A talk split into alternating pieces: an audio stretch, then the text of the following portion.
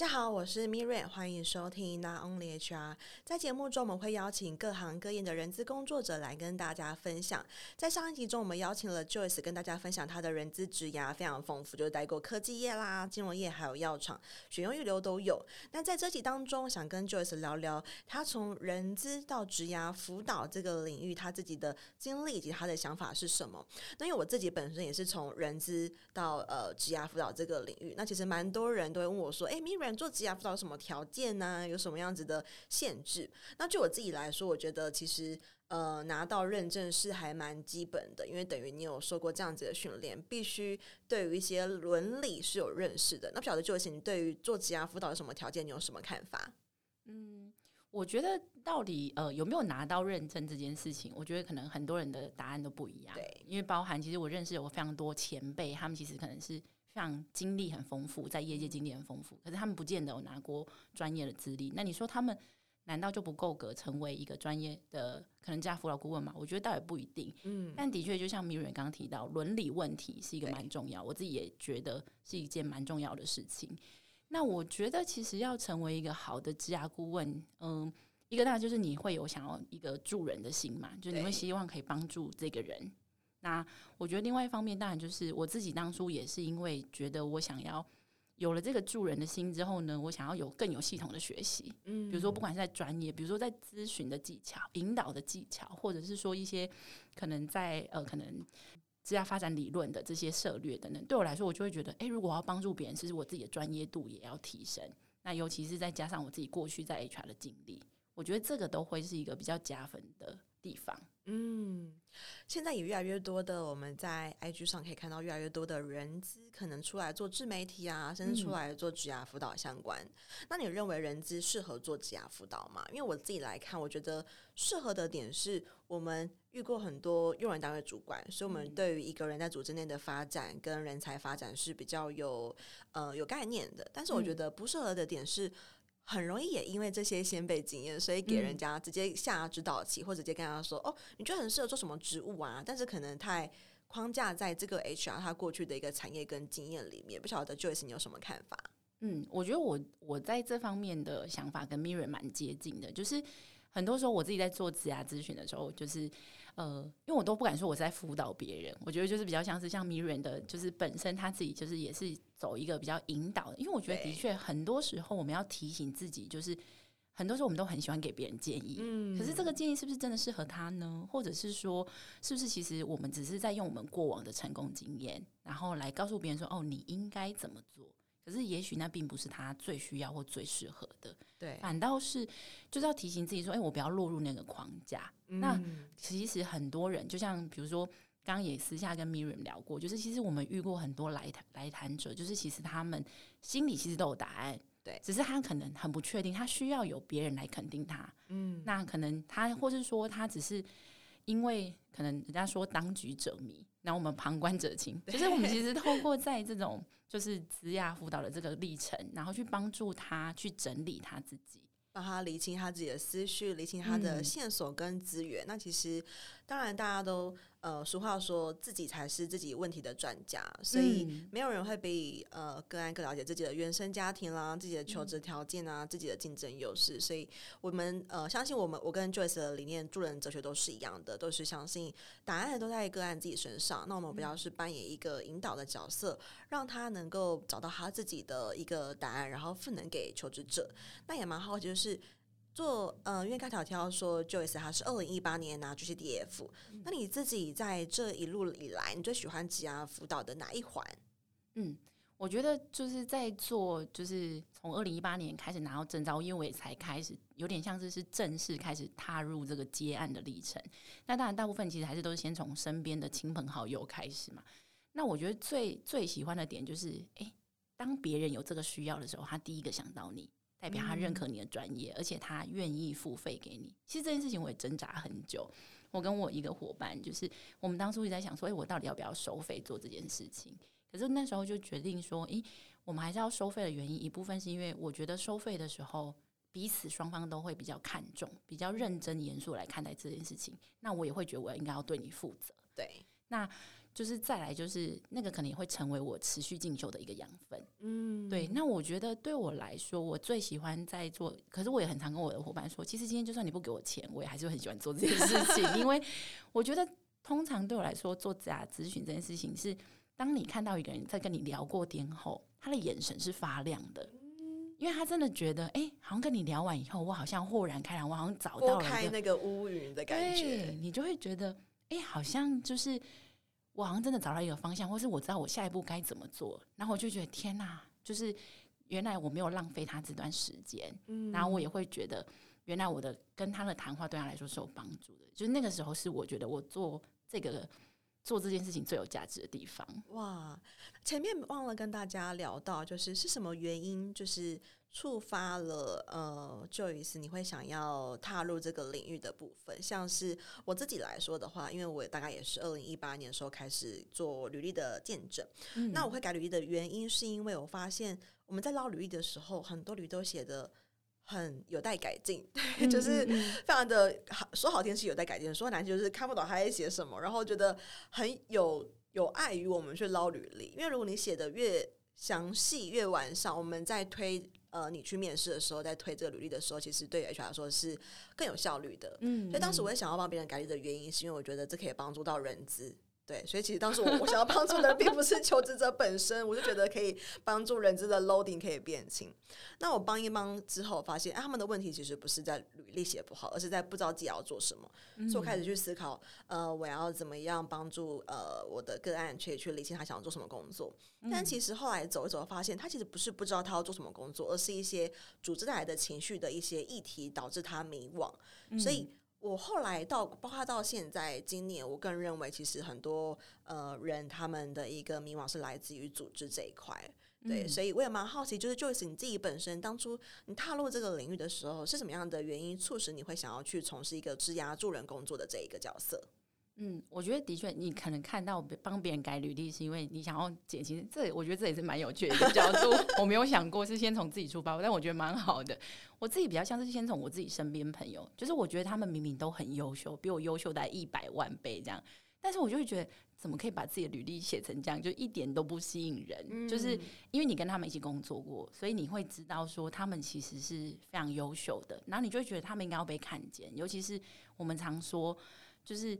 你在真的去面试之前，别人只能透过那一两张纸来认识你这个人，所以履历其实真的很重要，帮助你拿到面试的门票。那我就会觉得说，如果我可以帮助我身边的人好好的去行销他自己，当然不是说是过度包装或什么，而是让别人看到他的好，我就会觉得这是一件很棒的一件事情。因为对我来说，就是可以让他去更好的地方去发展。嗯，对。那我觉得倒是我就是比较像是是从别人角度开始，然后再加上因为。可能上一集有提到，就是我其实，在学校也有就是担任学生顾问的关系，有受过可能老师的训练，开始帮别人改履历。然后后来发现，哎、欸，其实渐渐的我，我我连在学校的时候，我就会有同班的同学，他那时候毕业的时候，就是 求职旺季，就会开始私下，因为大家还是会有点害羞，就会私下来问说，哎、欸，可不可以请我帮他看履历？然后我想说，哇，这个同学是我觉得很优秀的人，可是他愿意来找我，就觉得，哎、欸，好像我真的其实是。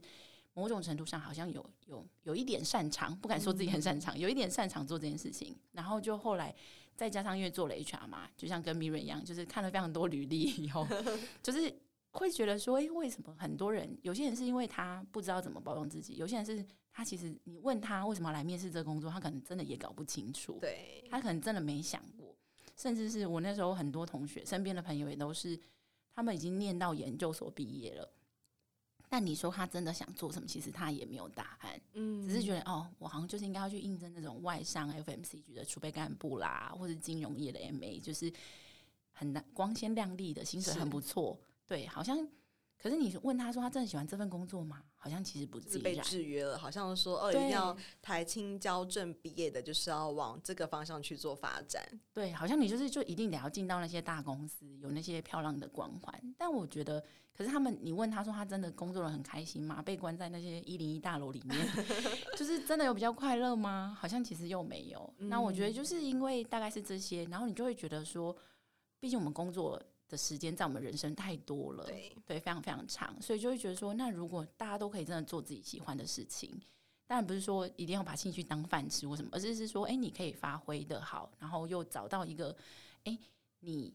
觉得可以工作的胜任愉快的地方，那也许你就可以让你一天比较多时间要跟工作相处的这段时间，就是比较舒服的，对，会过得比较好。所以也是因为这样，后来就开始觉得，哎，既然我自己好像有一点天分，又可以结合我过去 HR 的经历，然后我也喜欢做这件事情，所以才衍生出说要去拿那个专业的认证。因为我自己也觉得，嗯、好像如果我要去说服别人说我有这个能力，在别人认识我之前，如果我有专业的认证，也可以降低一点别人对我的不信任。了解，因为刚才 Joyce 有提到说，其实你最喜欢做职涯辅导的，呃，那个 moment 是当你发现他跟你聊完之后，他的眼睛会发亮，有那种乌云被拨开的感觉。嗯、那你有遇到过什么样子的困难吗？因为呃，蛮多工作应该都是一体两面，或者是我相信，其实会 follow Not Only HR 的人，很多人也是可能他对于职涯辅导这个工作是有一点憧憬的，所以这边就想跟大家揭开一些这个 工作的戳破这个泡泡。我自己对于其实我觉得在做职涯辅导中最困难的部分就是，嗯、呃，尤其是现代，其实蛮多的人其实其实是不想工作的。刚才也有跟 Joyce 分享到，嗯、那。呃，我其实对于不想工作的求职，我反而是还蛮鼓励他们的，就真的就是不要工作。其实我们现在获得收入的来源有很多，你可以或靠投资理财，或者是任何的方式。主动收入是你累积本金的一个呃过程，但它不会是你人生的一个目标。如果你很确定你的画面是想要躺在家里的话，那你应该是努力达成那个画面，而不是去思考你要怎么样让你的工作可以更成功，让你的职涯可以更往上。所以我蛮鼓励，就是大家可以回到自己的根本。现在来说，不要工作，它不见得是一个很我们说不呃没有羞耻的一个想 法。对，因为真的有太多人靠着各个不同的方式来反转人生。蛮好奇，就是 Joyce 你自己对于在呃职业辅导上遇过什么比较大的一个困难？你说困难是我自己面对困难吗？还是来的人的困难？我们自己本身就是助人工作者本身。像我刚才我觉得很大的困难是。呃，就是不想工作的人，然后这种这种个案，我觉得他对我来说都是一个，就是要去辅导他，要去让他能够赋能给他也好，啊、或者是要让他能够帮助他去实现他谈恋爱的画面，我觉得对我来说都是一个很大的挑战跟困难。我觉得对我来说最困难的就是有点类似，比较不，我觉得来找我通常不是说他不想工作，而是很多都是讲说我不知道我要做什么，我不知道我适合做什么，然后你就会变成是说。你要循循善诱他去思考，就像我们刚刚讲，我们其实都是希望可以做到赋能他们嘛，就是其实自己才是解决自己问题的专家这件事情。可是很多人他其实是不动脑不思考的，我觉得这件事情对我来说才是比较困难的，因为很多时候变成是说，如果他没有办法去呃没有办法去想过这些问题，他变成是说你其实会很心累，因为你要一直引导他。去讲出很多问题，那个时间就会花比较长。嗯，对。那就像比如说你刚刚讲说，很多人不想工作，至少他很诚实的面对他自己。那有很多方式，就像你讲，可能也许就现阶段来说，可能还是会有很多前辈觉得我们就是一个，好像是一个。这好像是一个嗯，不不太符合社会道德价值观的一个 建议。做这件事情，对对对。但是的确，现在这个时代，就是其实就像你讲，很多被动收入其实是有可能的。他甚至真的，其实比如说他投资理财绩效很好，他真的可以不需要工作，或者他可以去做他真的想做的事情，对，不需要被绑在一般的组织里面。对，就是劳动市场里面，我觉得不要工作的定义有蛮多不同种。就是对我都会问个案说：“哎，你不想工作的画面是什么？”有些人就说我想要插花，嗯，那这些其实不是不工作，只是你不想要做。呃，办公室里面，你可能想要做比较偏向插花这样子的工作，对，所以我觉得确实是跟一般传统前辈他们对于就是工作啊这个定义会是蛮不一样的。对，那如果回到你说，你问我说，我觉得这份工作最困难的就是就跟以前做 HR 去校招，就是会有同学拿着履历来说，呃，你好，我是可能我是中文系毕业的，我不知道贵公司有什么职缺适合我。哇！对，这在是我不知道 Miriam 有没有，就是在我没有遇过，真的吗？对，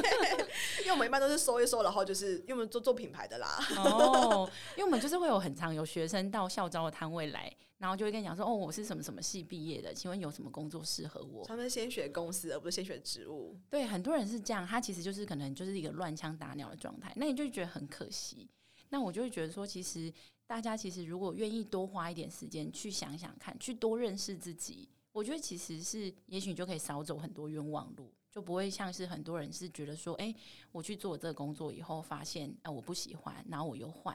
然后我所以我这个工作我不喜欢，我又换。当然不是告诉大家说你不能去做尝试，而是说如果我们可以有目的性的尝试，比如说，哎、我好像觉得对这个领域我比较有兴趣，那我去去做。呃，比如说去做几个月试试看，那如果真的不喜欢，那我觉得也是一个好的认识自己的过程。嗯，可是而不是说我就是随便必须要，啊、或者是必须要有一个明确的才去做。对对对，那我觉得就是真的比较像是这样，就是包含是说，很多人其实是他是真的就是希望别人给他答案。对，我觉得这个是应该是在职涯辅导里面最心累的。对，就是我我觉得还是应该是说每个人。还是应该要对自己的人生负责啦，毕竟因为没有人有办法。就像刚刚 Miriam 提到，其实很多事情，很多你过往可能你会有这样子的呃价值观跟这样的想法，其实你过往很多人生的经验累积来的。那你怎么会相信一个素未谋面的人告诉你说你应该做什么，你就真的去做？对，要是这样，我就真的要去摆摊算命。因为有蛮多的呃，不管是听众或者 followers，他们都会提到说，哎、欸，他们也蛮想要去从事或是变成职涯顾问。嗯、那其实我会觉得，呃，或许这会是一个趋势，但是我也有有点担心，因为到底会不会大家对于这个角色，它的不管是专业的一个程度，或者是它的功能，嗯、它的功能究竟是引导你，还是给你答案？我觉得这都是一个还蛮。现态现在的市场好像没有很具体的一个标准。嗯，我觉得应该是说，的确你要说他有一个标准嘛，因为本来我们就也不是一个给标准化答案的，我们两个人的想法应该都蛮像，嗯、就是我们不是会去给别人标准答案的。那我只能说，就是可能每一个职涯的顾问他都有自己不同的风格，就是包含就像心理咨商师一样，可能不同智商师他有不同的风格。就是职涯顾问，我有遇过很犀利的，嗯，对他就是会很。不是说他很犀利，就告诉你你应该怎么做，而是他的问法很犀利。然后有些人可能就会觉得啊，一针见血，对，一针见血有点受不了这样子。那可是有些人就是他反而很喜欢，有些人是喜欢很温暖的这种，对 对。可是就是哎、欸，好像陪伴你啊，走一段什么，就是其实我觉得倒是都没有对错，但是就是你应该是去对于一般人来讲，就是你去找到适合你的人，然后他可以协助你去厘清、整理你自己。我觉得这件事情是比较重要。那我觉得，对于要身为一个呃一个好的职涯顾问，我觉得就是就像我们时常提醒自己的，就是要记得不要被过去的框架绑住，嗯，然后记得不要这么想要一直给别人建议。其 实 我觉得人资跟职涯顾问的呃这种业态嘛，应该说真的是人资百百种，然后职涯辅导的形式也百百种，嗯，就是不是每一个。呃，每一个人资他们的做法跟看法都会一致，那也不是每一个职涯辅导的助人工作者他的看法跟他的状况都会是一样的。对啊，就是就像履历的写法也有很多种，有些人就觉得说，哎，你应该要怎么样？有些人觉得你要怎么样？当然，我们觉得按照我们可能过往在因为做 HR 的经历，可能会觉得，哎，的确什么样子的方式比较容易脱颖而出，或是让主管可以很快看到重点，嗯、就是这个可能是比较容易有一些。也不能说标准答案，只能说是大部分的人几率比较高，几率比较高的。对，可是你说会不会你刚好就是这样写，你遇到一个？哎，他就是不喜欢的，就也很难说。对，了解。今天我觉得跟呃 Joyce 聊了很多有关于人资啊跟职涯辅导这一块，那我觉得也是市场上蛮多人想要知道的一件事情。不论是人资成为职涯辅导，或是怎么样踏入职涯辅导，那我这边想要请 Joyce 在最后可以给想要进入职涯辅导的领域的人一点建议。嗯。我觉得，呃，我自己可能，嗯、呃，这好像又讲到说我自己的经验，就是，但我觉得可能我自己的经验不代表所有人啦，是但是应该，也许 Miriam 可以分享一下，就是我自己，因为很多时候可能有些人会对于我自己过去在接案子的时候，会有些人会对于，因为我可能还太年轻，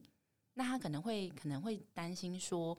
就是我到底能不能给他有用的建议。嗯或是能够真的为他带来帮助，我觉得可能有时候这的确是这个社会在看待很多事情。就像其实我现在也看到很多年轻的世代，他其实身上也有很多值得我们学习的地方。是。倒不会，不见得一定要因为年纪，可是的确很多时候他就是会有一些世世俗的标准，嗯，就是会绑住你这样子。那我觉得，如果假设说真的未来大家有兴趣想要加入，比如说也成想要成为一个职涯顾问，我觉得这件事情都是很好的。可是前提是，我觉得应该是也不能说你三观要正，就是你自己要记得提醒你自己。然后你。因为你等于是有很多时候，当别人来寻求你的帮助的时候，我们讲出去的话，其实都是有影响很大的，对，是有力量的。你可能就影响了别人的一生或他的想法。嗯，那我觉得的确是在不管是给任何建议或是方向的时候，都是要比较小心的。那当然具备某种程度上的专业，我觉得这个是基本门槛。那只是说你要具备什么样的专业，不管是你在。可能特定领域，因为我知道现在很多职涯顾问，有些人他们是只是专精在特定领域哦，比如说行销领域，对对对，就是其实他其实我觉得这种也是好处，因为有可能比如说讨论行销，我也许我不见得比他懂，嗯，可是他可以分享比较多在这个工作的面向或这个工作的上的职涯发展，我觉得这倒也不是一件坏事，嗯，对。那你自己觉得你想要成为一个什么样的职涯顾问？你想要成为什么样的风格？你想要累积什么样的专业？对。对，那你想要提供什么样的帮助给别人？我觉得这个是大家可以去多思考的地方。没错，就像是现在很多。呃，不同的派别，可能排卡的、测验的，甚至是可能我们比较偏引导提问的。所以，想要进入职涯领域的人的话，可能要去思考你究竟想要成为什么样子的样貌的一个职涯顾问，包含可能给建议的，以及就是比较不给答案、比较赋能型的。我觉得每一个人采的那个原则都会是不一样。然后，像是早上